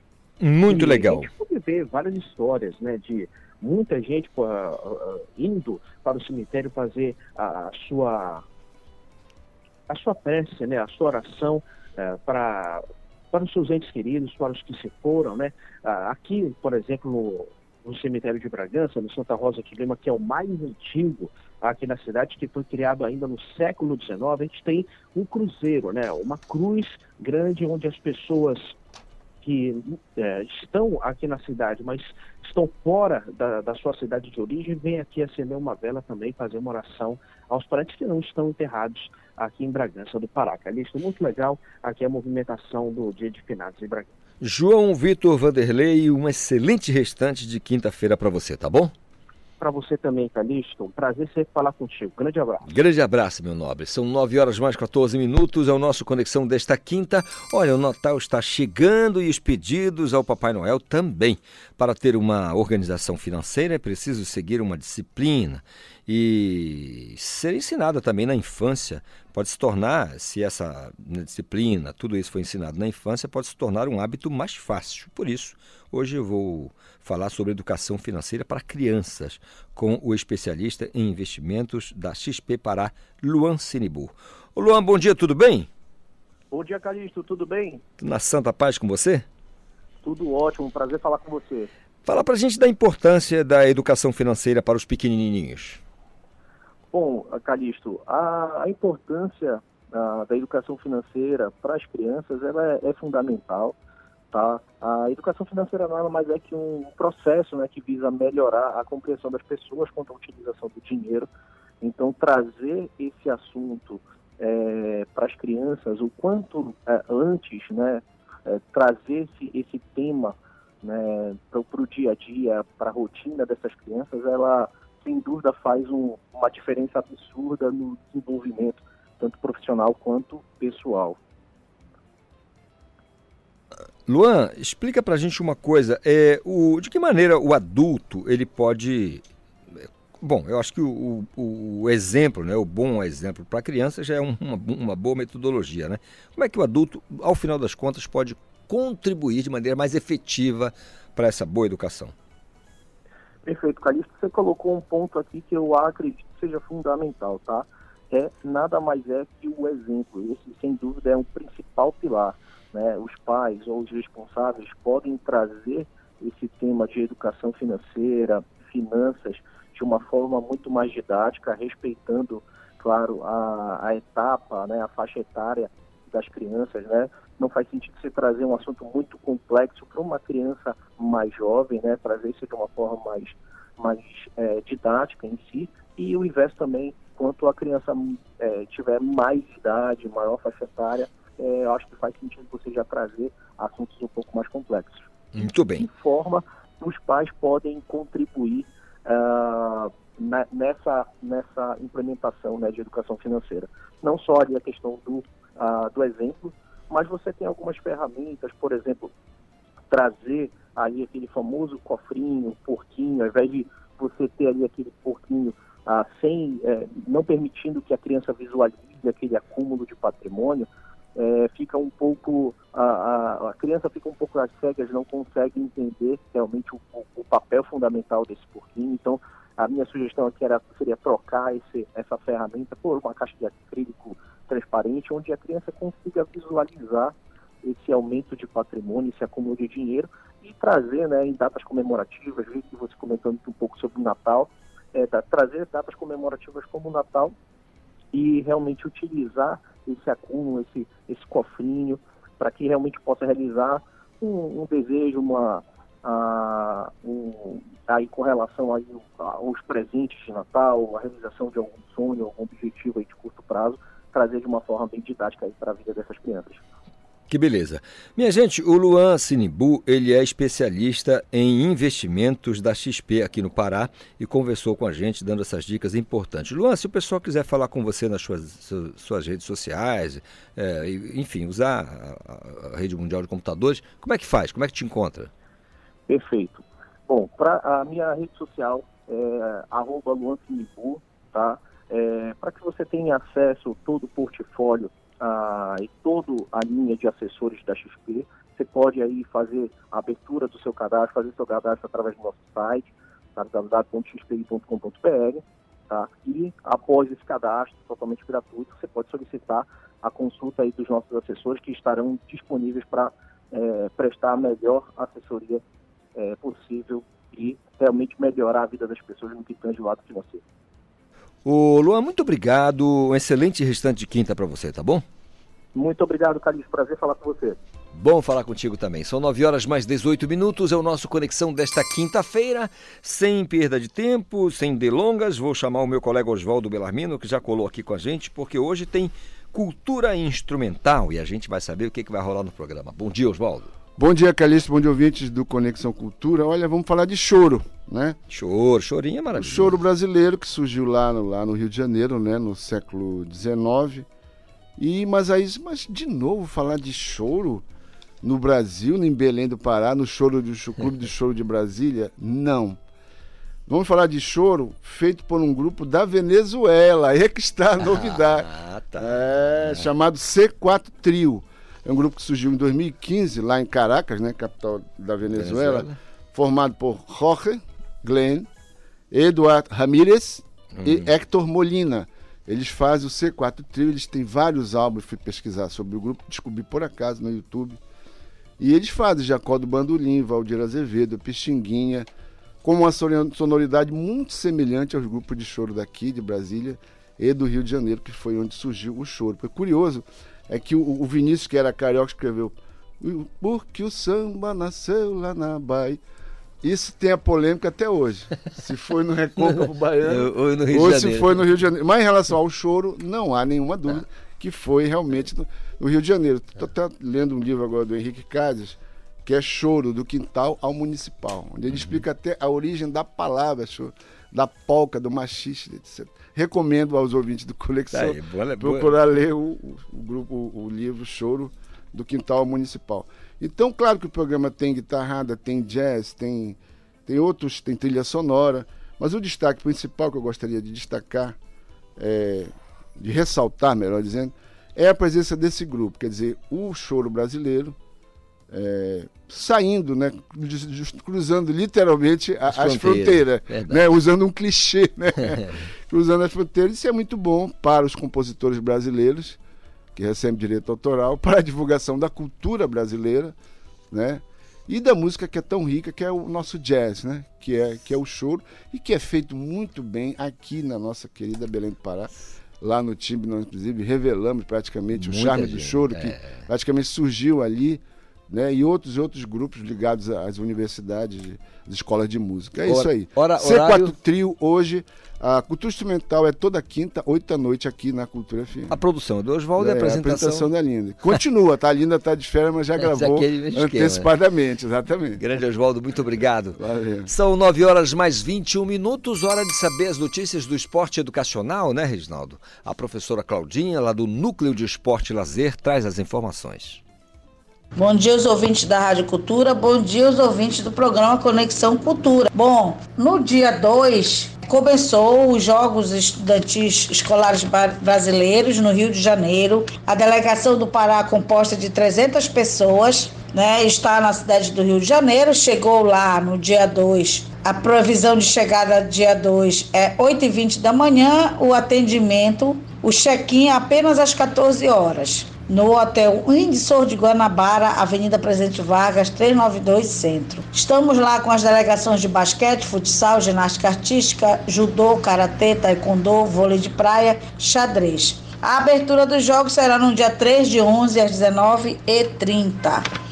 Dando uma espiadinha no boletim oficial do GEBS, que está na internet, na, na página do GEBS, temos exatamente seis escolas privadas participando dessa primeira etapa e quatro escolas públicas. É, no basquete temos o Colégio Marista feminino, masculino Colégio Marista. No futsal temos o Colégio Sistema feminino, Sociedade Civil Mate Celeste no masculino. No handebol no feminino temos a Escola Municipal de Ensino Fundamental Jandira Anderson, que é a escola de Moju, campeã feminina no brasileiro no JEBS do ano passado. E no masculino nós temos a Escola Fernando Pessoa de Paraupebas, também uma escola de tradição é, do Que vem fazendo um trabalho de base há muito tempo com o professor Gentil. No vôlei de quadra temos o Colégio Santa Rosa no feminino e as escolas é, de ensino fundamental São Francisco Xavier no masculino. No vôlei de praia temos o Centro Infantil Mocajuba, uma escola particular, e temos também a Escola Municipal Nossa Senhora Auxiliadora. Com isso, fechamos né, o ciclo dessa, dessa primeira etapa do GEBS é, infelizmente, com a maior participação da escola privada. Desde 2019, que a SEDUC, vale a pena ressaltar que esses jogos, a responsabilidade desta delegação não é da SEDUC, e sim da Federação do Desporto Escolar. Né? Ela, esse ano, a federação, por ser uma entidade privada, ela teve autonomia de não é, fazer valer a seletiva do GEPES. Né? Então, ela achou, é, como entidade privada, necessário fazer um outros jogos paralelamente ao GEPES para se escolher os representantes do estado do Pará. E aí a SEDUC ficou realizando seus jogos escolares paraenses, que já acontece há 64 anos e que durante 63 anos foi a representação do Pará. A SEDUC não é responsável por essa delegação, é a Federação Paraense de Desporto Escolar, diga-se de passagem, e os alunos atletas estão lá. E aí a gente já pode, que é uma crítica que eu faço, né, é, ver que a preponderância das escolas privadas. É, é claro que a SEDUC, dentro do seu contexto, desde 2019, vem tentando é, possibilitar a oportunidade do aluno da escola pública representar o estado do Pará. Porque nós somos esfera pública, então nós temos que primar pela essa inversão de prioridades, né? No comando da Federação Paraense de Desporto Escolar, a gente vê a hegemonia da escola privada, em detrimento da escola pública. Mas eu tenho certeza do trabalho que nós estamos fazendo desde 2019, que a escola pública do estado do Pará tem condições sim de representar o Pará em qualquer evento nacional ou internacional do esporte educacional. A entidade privada, a Federação Paraense de Desporto Escolar, ela excluiu a escola pública de uma maior participação. Em 2021, quando a SEDUC foi a, a, a de delegação, quando a SEDUC organizou o GEPES, fez a seletiva pelo GEPES, foi claro a participação da escola pública. Mais de 70% das escolas que viajaram representando o estado do Pará foi a escola pública. E agora a gente percebe é, a inversão de prioridades mais de 70% é escola privada. Então a gente tem que também fazer essa reflexão para que a gente possa repensar né, é, é, esse processo de representatividade do Estado do Pará nos eventos nacionais e internacionais. Essas foram as notícias. Eu vou passando aqui o boletim do GEBS, dos Jogos Escolares Brasileiros, mesmo que não sendo a SEDUC a responsável pela delegação, mas nós vamos estar informando porque o atleta é do esporte educacional, ok? Então até breve e tenham um bom dia. Conexão Cultura na 93,7. Professora Claudinha, do Núcleo de Esporte e Lazer, NEL, lá da Secretaria de Estado de Educação, trazendo para a gente as informações do esporte educacional, né, gente? Mais importante que isso, não dá porque você sabe que o esporte educacional ele é a base muitas vezes. Tá aí muitos bons atletas profissionais, né? Vai para o esporte de alto rendimento e acaba trazendo bons resultados para gente. São 9h27, colando com a gente Joana Melo com os destaques do Sem Censura Pará. Muito bom dia para você ligado no Conexão Cultura. Hoje o Sem Censura Pará vai falar sobre acidentes envolvendo motocicletas. Nossos convidados são a diretora técnica do Hospital Metropolitano de Ananindeua, Renata Coutinho, e o chefe de operações do Detran, Ivan Feitosa. Outro assunto do dia é narcisismo. Você sabia que este comportamento pode significar um transtorno? Quem conversa com a gente é a psicóloga Ana Carolina. E divulgamos ainda o Festival de Cinema Latino-Americano de Alter do Chão, que reúne mais de 50 filmes com mostras competitivas e paralelas.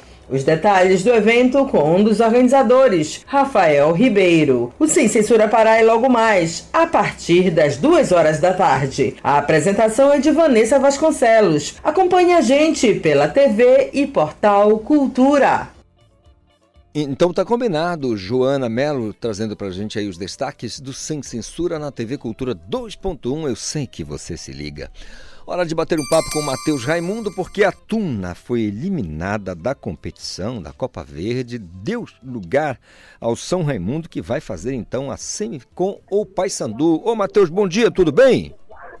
Salve Calixto, bom dia para você, bom dia para todo mundo que está com a gente aqui no Conexão Cultura. E a Tuna acabou tendo uma derrota pesada, aqui mesmo no estádio Francisco Vasquez, onde estou, daqui a pouco falo mais sobre isso, para a equipe do São Raimundo de Manaus, 3 a 0 jogo válido pelas quartas de final da Copa Verde, um jogo único, o que garantiu a equipe amazonense na semifinal da competição e vai enfrentar o Paysandu agora em dois jogos, primeiro em Manaus e o segundo aqui em Belém, no Paracurizu. Esperávamos mais da Sonaluz brasileira em termos de resultado, era um jogo muito equilibrado, é, duas equipes que vêm se reconstruindo no cenário nacional. E no finalzinho, o São Raimundo acabou fazendo dois gols e um placar bastante dilatado aqui no estádio Francisco Vasquez. Deixa Agora- eu adiantar, Calixto, Ah. e dizer o que, que eu estou fazendo aqui, Ah. na verdade. Porque daqui a pouco a arbitragem já em campo tem a primeira partida das semifinais da Série B do Campeonato Paraense. Tem Santa Rosa e Cametá. E a gente está aqui pela equipe de esporte da TV Cultura. Vamos mostrar tudo no Esporte Cultura daqui a pouco, uma e meia da tarde. Árbitros em campo, a bola rola daqui a pouco. Muito bom. A gente amanhã certamente bate um papo para saber a tua visão, só o que só você viu sobre esse São Raimundo, se é páreo realmente para o Paysandu. Um abraço, Matheus. Valeu, Calixto. Grande abraço para você. Até a próxima. Até. Então anota aí, 9h30 intervalo e volto no instante. Estamos apresentando Conexão Cultura.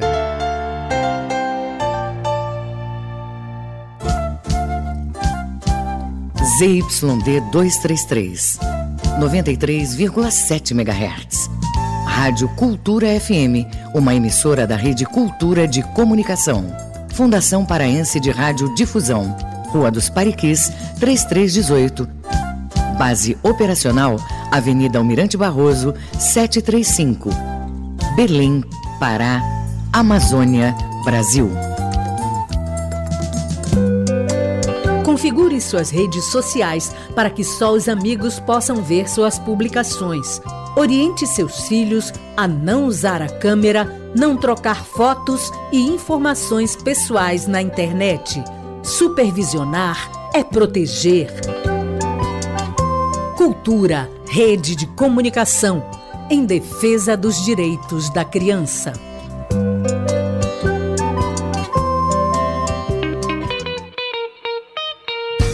FM. Aqui você ouve música paraense. Te querer, eu te quis de cara. Feito bala quando dispara. Música brasileira. Você é a letra mais linda do alfabeto. Você é a letra do nome do meu bem querer. Cultura FM 93,7.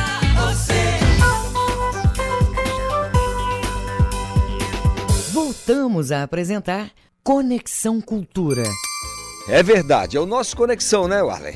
Não é isso? O cara lá vem tirando de Matapi, Matapi, ele acabou chegando aqui em Belém, lá de Limoeiro do Ajuru. tá todo arrepiado. 9h32, o André França já colou com a gente, porque às seis e meia da tarde, ou da noite, se eu posso usar esse termo, tem o Jornal Cultura. E eu quero saber que está sendo preparado. André, bom dia. Fala Calixto, bom dia para você, bom dia para todo mundo ligado aqui na Rádio Cultura. Primeiro é um prazer estar aqui no Conexão, porque Opa! é a primeira vez que eu, pa- eu participo aqui e faço os destaques do Jornal Cultura, então eu- a, a rádio, a Rádio Cultura sempre foi um, um veículo que eu sou muito fã e poder participar aqui ao vivo com vocês é, é muito bacana. Bom recebê-lo aqui. Vamos lá então. Jornal Cultura de hoje à noite, às seis e meia, traz dois destaques assim extremamente importantes. O primeiro é que o Pará ele entra num ranking nacional, Calixto. Olha só esse dado importante. Coisa boa ou ruim? É ruim. um ranking nacional de circulação de moedas falsas. A nossa equipe foi até a Polícia Federal, aqui em Belém, na superintendência, né, para conversar com um delegado pra- que mostrou pra gente que lá tem um departamento que eles fazem a análise, a identificação dessas moedas falsas. E o Pará, ele entra entre as 10 principais capitais, as 10 maiores capitais de circulação de moeda falsa. Você já pegou moeda falsa? Umas duas ou três vezes eu tive contato. Agora, André, tem uma coisa bem interessante, eu não sei se vocês vão, vão destacar, que existe a moeda falsa numa, numa modalidade que é uma conduta não. que é atípica, que é a grosseira. Aquela, aquela falsificação grosseira, ela É, não, não- Lembra daquela pipoca que tinha, Uhum. aí, aí só que tinha um carimbo, né? É, moeda falsa e tudo mais. É, é, tem dessas, mas tem umas falsificações que são muito Ah, sofisticadas. aí sim, aí é a crime- Casa da Moeda. crime quando- do brabo. É isso, a Casa da Moeda brasileira, quando vai lançar uma nova cédula, quando lançou a última nova, que foi a de 200 reais, mostrou que são mais de 10 itens de segurança, seja ela por por identificação aquela de brilho, né, que a gente bota no contraluz e fica brilhoso, tem aquela tem a marca d'água que são os animais que ficam na marca d'água, tem aquela listra é, é, que, que é escura para identificar também. É, é um papel especial, é um papel diferente. Papel moeda, né? Isso, exatamente. Ela chega a questão a moeda original, né? Ela Uhum. tem o- uma segurança semelhante ao euro da Europa, né? Então é uma moeda muito segura, mas para quem tá para fazer os crimes aí também se especializa, também usa de tecnologia para tentar enganar. E aí quem for pego com moeda falsa pode até responder e ser preso também, Verdade, né? verdade. É claro que tem que ficar comprovada a, vontade, né? O dolo de, de, de- fazer circular, ou enfim.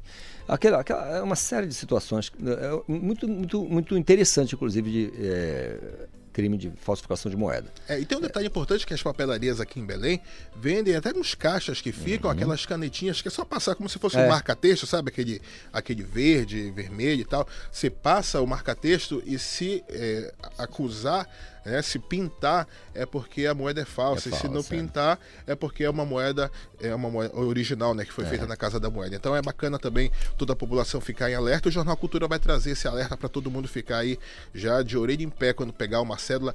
Hoje a circulação de moeda ela é muito menor por conta É, né, das Pix transações e do tudo Pix mais, e tudo é. mais, as transferências. Os então, por cartões. exemplo, faz muito tempo que eu não tenho dinheiro. É só No- moeda. Nós outros também. É, é muito tempo. Qualquer coisa. Tem, aceita Pix, comprar pão, É, pra- qualquer tudo, lanche, tudo, qualquer coisa. tudo. É tudo no Pix. Então, Verdade. assim, eu nunca peguei, por exemplo, uma cédula de 200 reais. Nunca vi na minha tive, vida. Nunca Eu tive. nunca vi, cara. Então é, Eu vi na é televisão. interessante isso, né? É muito, é muito interessante. Então, mas quando o dinheiro circula, principalmente em feira também, que circula muito dinheiro, é bom ficar alerta, é bom ficar em Esperto. atenção nessa situação. O outro destaque é que nesse exato momento está sendo assinado a ordem de serviço para a construção do Museu da Consciência Negra aqui no estado.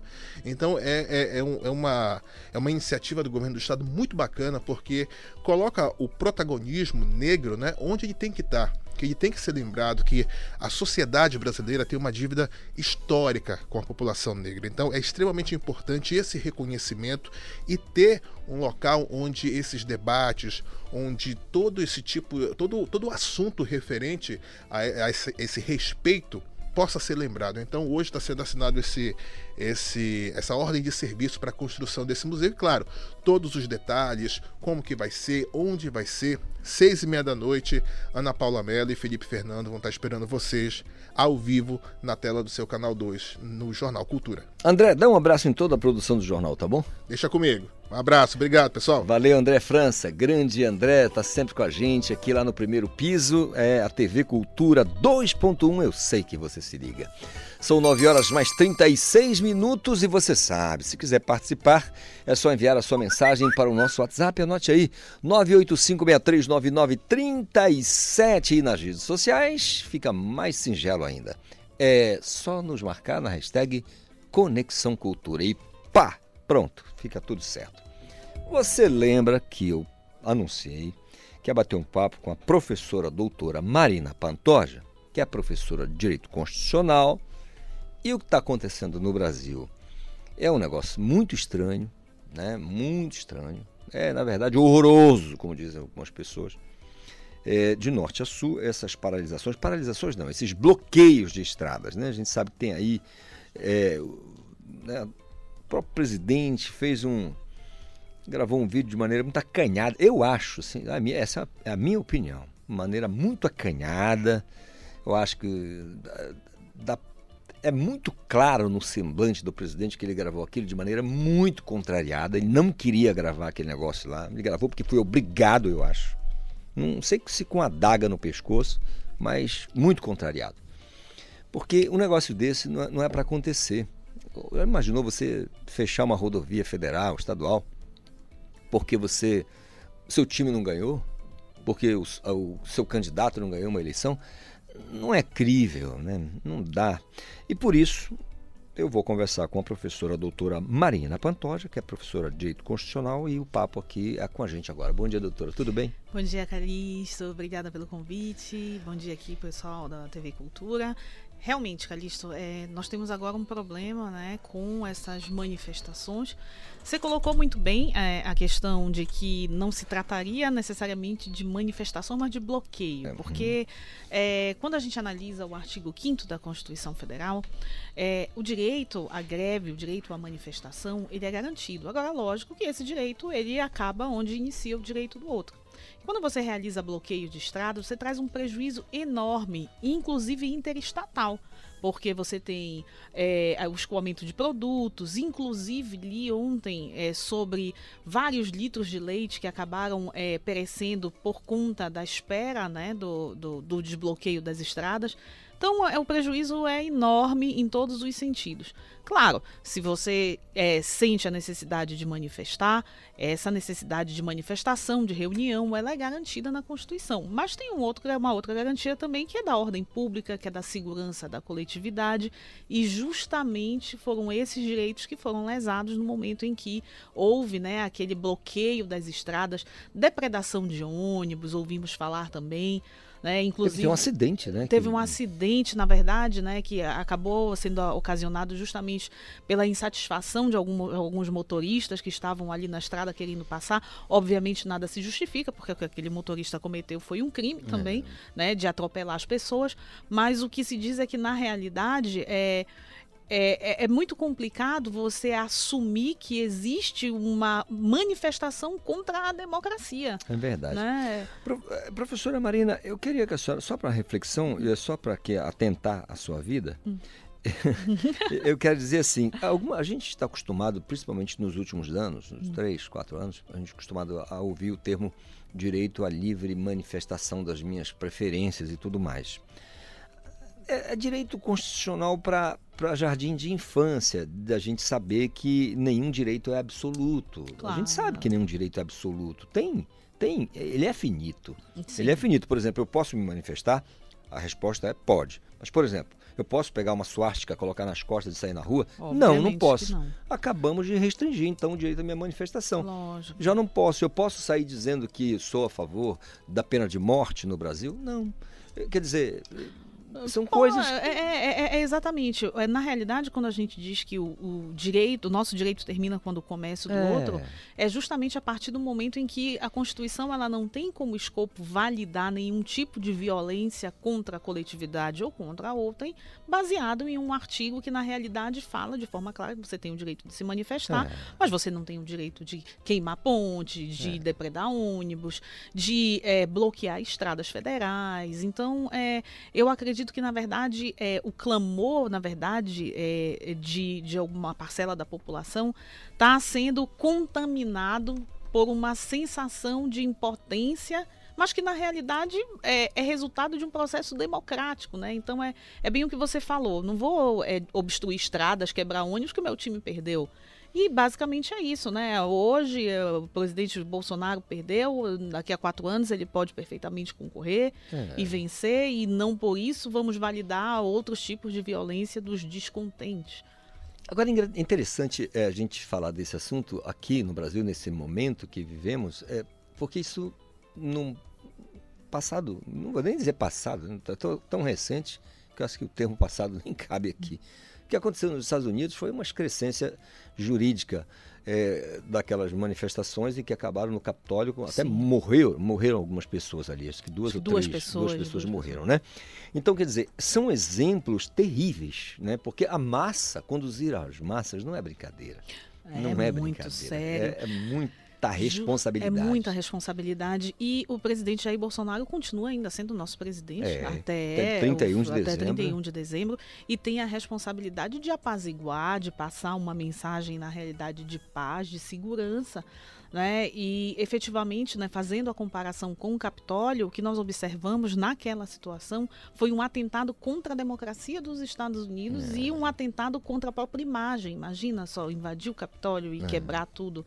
Né? Então, Se é vira moda, hein, doutora? Deus o livre. Então, o objetivo justamente é de cientificar todos que é, nós todos temos responsabilidade, os, que, os professores, os que estão, os radialistas, o presidente da República, para que todos, na verdade, possamos contribuir com o Estado Democrático de Direito e com o reforço de que toda e qualquer manifestação, desde que pacífica, é legítima. É. Perdeu a passividade, perdeu a legitimidade, Verdade. igualmente. Ah, essa coisa de- da, da manifestação, por exemplo, é, o radicalismo é que é terrível, né? Eu costumo dizer que tudo em excesso é pecado.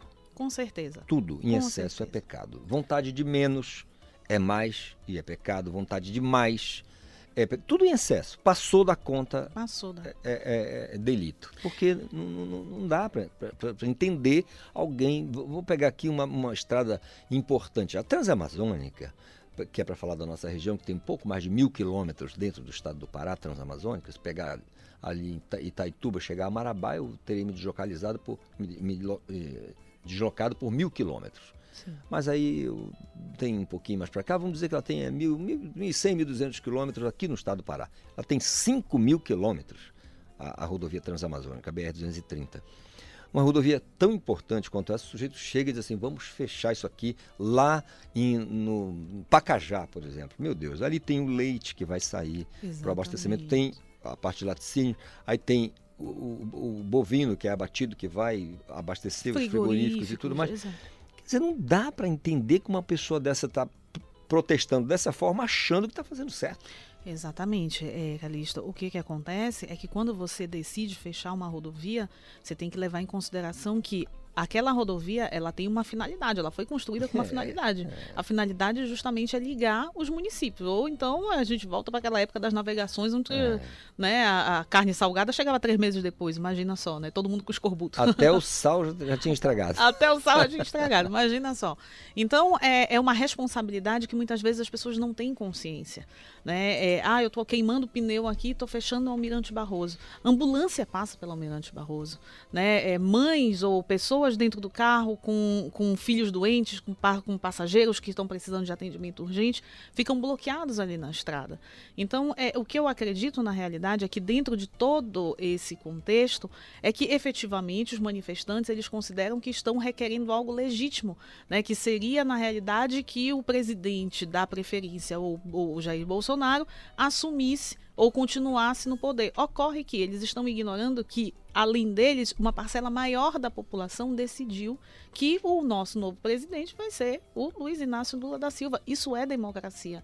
Né? É, em 2018, quando o presidente Jair Bolsonaro entrou, não houve esse tipo de manifestação da parte contrária. Né? Embora se utilizasse as redes sociais e tudo, mas obviamente não se utilizou a, a violência. Né? E eu acho que esse, esse, esse parâmetro, na verdade, esse modelo tem que manter, tem que ser mantido. Pois é. Uma outra coisa que tá- tem, veio à- à à baila, doutora, nesse, nesse momento de bloqueios e tudo mais, as críticas muito, muito fortes à Suprema Corte, né? E, e- e um de- uma, uma dessas críticas, assim, é com relação a um... a dizer, ah, está se intrometendo. Montesquieu deve estar se contorcendo no túmulo uma hora dessa, né? De separação dos poderes deve, deve estar se contorcendo. Montesquieu que pensou a separação dos poderes.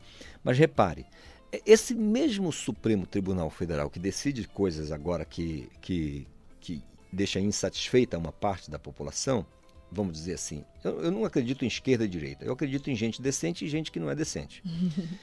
Não, esquerda e direita não existe, só existe mão direita, mão esquerda. Sim. Isso aí é claro. Agora, gente é gente. Tem gente boa e gente que mal, que não- Perfeito. né, não é inte- Perfeito. mal intencionada ou mal intencionada. Então o que acontece? Esse mesmo Supremo, é, há pouco tempo, decidiu que o presidente eleito, Lula, não ia dar entrevista. Sim. Olha, está proibido, não vai dar entrevista. Ninguém foi dizer que era cerceamento de, de- de- de- de- de liberdade de expressão, nada disso. Houve uma decisão da Suprema Corte dizendo que ele não podia dar entrevista. Ele não deu e pronto. É, na realidade, né, o objetivo, é, quando a gente vê esse tipo de decisão, é lógico que ela é contextualizada. né? Claro. É óbvio que se, que se decide algo nesse sentido com o objetivo de manter a ordem ou de evitar um mal maior. Então, sempre que você é, tem uma decisão nesse sentido, é, sempre você analisa, na verdade, o que, que seria menos danoso naquele momento com o objetivo de proteger o interesse da coletividade. Então, acredito eu que numa decisão nesse, desse sentido, possa ter sido impactada por uma desconfiança de que poderia gerar, por exemplo, é, é, revoltas ou então é, manifestações que não fossem positivas para a coletividade. Né? Agora, sempre é, é, eu acredito que o objetivo é ele tem que ser contextualizado. Toda e qualquer decisão ela tem que ser embasada. Inclusive, isso é um princípio constitucional. Então, seja o Supremo, seja um juiz de primeiro grau, ele não pode, sob hipótese alguma, é, emitir uma decisão e não embasar essa decisão. E é nesse embasamento, na realidade, que nós nos convencemos ou não, né, Calixto? Nós, ou não. nós, nós passamos a vida inteira escutando o termo, né? A decisão fundamentada. Né? Fundamentada. Vamos, não tem fundamentação legal, não tem decisão, como diz, bom- Exatamente. diz o bom professor. Exatamente. Doutora Marina, com relação a, a- a esses desdobramentos aí, a gente sabe que multas foram aplicadas, pesadíssimas, inclusive, acima de 5 mil reais. Acima de 50 mil. É, tá algumas já com- já 50 mil. É, com fechamento, com Sim, a com paralisação. Mas só uma multa do sujeito pegar um caminhão, é da parte administrativa já. Sim. Pegou um caminhão e de maneira dolosa, vai e atravessa no meio da pista. Essa multa custa quase 6 mil reais. Sim. Né, com a intenção de interromper o De tráfego. interromper. É uma multa de trânsito, Sim. não tem nada a ver com o Supremo, su- nada disso. É Sim, multa de tá uma multa código. administrativa. É, administrativa. Então foram várias multas. Sim. Eu vi um número agora de manhã que são, se juntar tudo, dá quase 20 milhões de reais Sim. só de multas aplicadas nesses Sim. dias. Quer dizer, é, eles apostam numa anistia, num perdão disso, numa invalidação dessas multas, porque elas aconteceram. Eu costumo dizer que o país é de leis. As leis Sim. precisam ser cumpridas, inclusive as le- a lei de trânsito. né? Inclusive a lei de trânsito. É, o que se aposta na realidade é que é, essa- essas multas não seriam validadas justamente pelo direito de manifestação. Uhum. Né, que eles estariam, na verdade, ali exercendo seu direito constitucional. Ocorre que, novamente, nós voltamos ali para o artigo 5 e para a contraproposta, né, que seria a partir do momento que você fere direito de outrem, você, na realidade, já não está mais manifestando, você já acaba passando por um outro estágio que é badernando. Né? Então, quando você aplica multas de trânsito, justamente o objetivo ele é educativo, né? ou seja, onde mais dói, que é o bolso, é onde você vai ser educado. Então, é, é muito provavelmente né, o objetivo, a- a- o- o- as pessoas multadas recorrerão é, alegando que estavam em manifestação e não com interesse específico em burlar o trânsito, burlar leis de trânsito.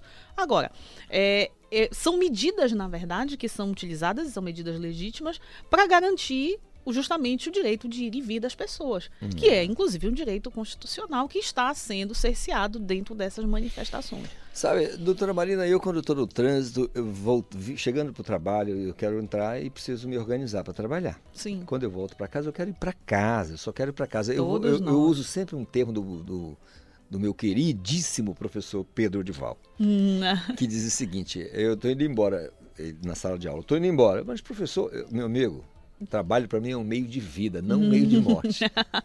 é perfeito. Vou usar essa frase também. perfeito. Ele, ele enchi, enchia a lousa, enchia o quadro com informações e, e a Constituição está na cabeça dele, né? Sim. Ele vai ter uma, uma, uma edição comentada, né? Dele, do Pedro Dival. E aí ele, tô indo embora, mas professor, tô indo para casa. Mas por quê? eu sou doutor, vocês não, eu sou doutor. E, mas, mas, mas, mas, professor Pedro, trabalho para mim é um meio de vida, não um meio de morte. Fiquem aí. Perfeito. Então, eu vou, Perfeito. eu vou para casa. Então, eu quero ir para casa, não quero fechar a rua. Porque não vai dar em nada. O, o, o, o- a torcida do, do Atlético Paranaense ficou aborrecidíssima com o título que o Flamengo ganhou, de 1 a 0. Mas o Flamengo é campeão. O Flamengo é campeão. E outra, né, Calixto, é, fora esse tipo de situação, é, você vê que esse tipo de manifestação, que eu digo que pode se tornar abusiva, ela acaba também ferindo outras prerrogativas, outros direitos. Por exemplo, ontem é, houve uma nota do Conselho Tutelar sobre a possibilidade de perda de guarda de pais que levam filhos menores para a manifestação. Porque, inclusive, naquele momento da manifestação, a polícia está autorizada a intervir, justamente para dispersar, e você coloca as, as crianças em situação de risco. Então você leva, na verdade, a criança para aquela situação e ainda coloca a criança na linha de frente. Né, daquela manifestação com cartazes. No acidente que teve lá no sul, uma duas adolescência, crianças. acho que foi uma adolescente, É, né, que ficou em estado é, grave. e duas crianças feridas. Duas crianças feridas, É. quer dizer, o pai que, se- que, que leva uma criança que na realidade nem tem consciência tanto na, da- do que, que significa manifestação, muitas vezes para criar né, um sentimento de responsabilidade de quem está do lado, para que justamente eles não sejam dispersados, mas na realidade o papel dele de pai de proteção não está sendo exercido naquele momento da forma correta. Né? Eu acho que a rodovia ou as rodovias não é o fórum adequado para discutir essas coisas, né? Não é um fórum, mas é o fórum, na verdade, que, que justamente mais impacta, porque quando você manifesta de forma pacífica, seu objetivo você vai para frente de um órgão que tem algum poder de é, é, mando dentro do que você está manifestando, Pleiteando. pleiteando, né? No caso, é, em frente ao quartel da polícia, ali no Almirante Barroso, aqui em É, Belém, no Exército caso do né? Exército, no Almirante Barroso, aqui específico, né? É, mas, ah, na realidade, o que se quer quando se ultrapassa essa linha é justamente que todos olhem para a manifestação. É, chama a atenção. né? Chamar a atenção. E é a partir do momento, desse momento justamente que você tem os prejuízos, né? Quer dizer, a pessoa, na verdade, olha para o seu interesse, para a sua manifestação, que naquele momento, é, se me permite, não faz nem muito sentido, né? Porque você vai protestar contra as urnas, É. você vai protestar contra os 2 milhões, ou 1 milhão e meio a mais que votou, votou no outro presidente, É. né? Não tem uma manifestação específica. Ah, não, mas é contra o STF. É. Bom, mas o sistema tem um eleitoral objeto, né? Tem que ter um objeto. Tem que ter um objeto. E essa manifestação ela não tem um objeto. Nós queremos a intervenção militar. Não, a intervenção militar ela não tem o escopo, na verdade, de chamar novas eleições e nem de tirar presidente da República, quando você lê o artigo 142 da Constituição Federal. Em absoluto, né, as Forças Armadas têm esse. Inclusive, as Forças Armadas, quando acionadas, elas estão sob o comando do presidente da República. Ele é o comandante em chefe, Ele né? é o comandante-chefe. É, e então, são aí- situações é. específicas. Aliás, tem gente que confunde, né? As armadas, elas têm um mandato para GLO, Garantia Sim, da Lei da Ordem. Isso aí da tá lei claro. da ordem, exatamente. O que já acontece muito, já, tá, já acontece muito essa, essa situação da garantia da lei da ordem que, que, que a gente sabe que no Rio de Janeiro, por exemplo, ali na favela da Maré, em que o Exército Sim. trabalhou, em outros locais, né? Sim. inclusive o, o Exército Brasileiro já foi o que nós chamamos de Force Commander, que é o comandante da força junto à ONU.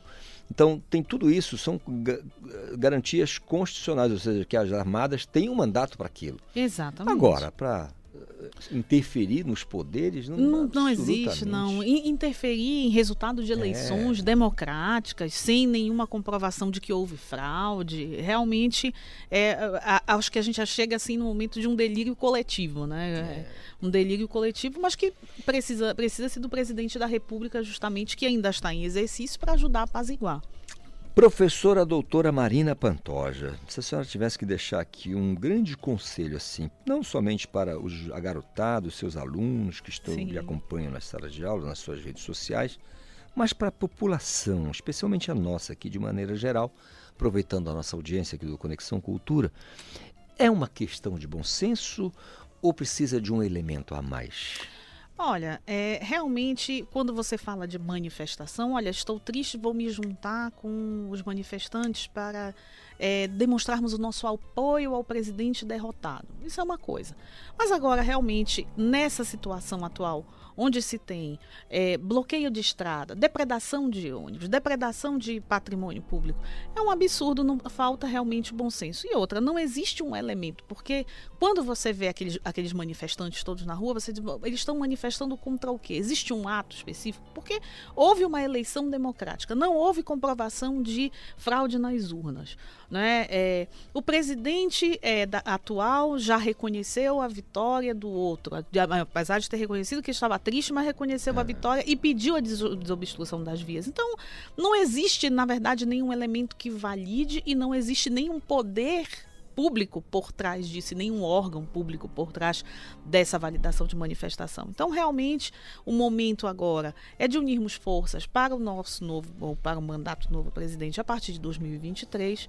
Né? Não há que se discutir em relação ao resultado democrático das urnas e a, a in, in, suscitar a Constituição para validar atos de baderna ou então de obstrução de via realmente não é o objetivo. Eu acho que a partir de agora agora o momento realmente é de unir forças, né? E, e, eu acho que ninguém tem interesse, nem quem votou e nem quem não votou, que a nova, o novo presidente da República fale ou que não traga resposta. Então agora o momento é de unir forças, de trazer propostas, né, e trazer críticas construtivas, mas realmente em, no que tange às manifestações não temos mais nenhum elemento que justifique, né, e, ao menos esse tipo de manifestação que traz prejuízos para a sociedade. Na verdade, eu trocaria a manifestação por um movimento de insurreição, Ei, né, doutora? Também. Insurreição. Insurreição. Ah, Agora, insurgir contra, contra, própria Constituição. Contra a Constituição, o Estado Democrático É, de Direito? difícil. Não tem como.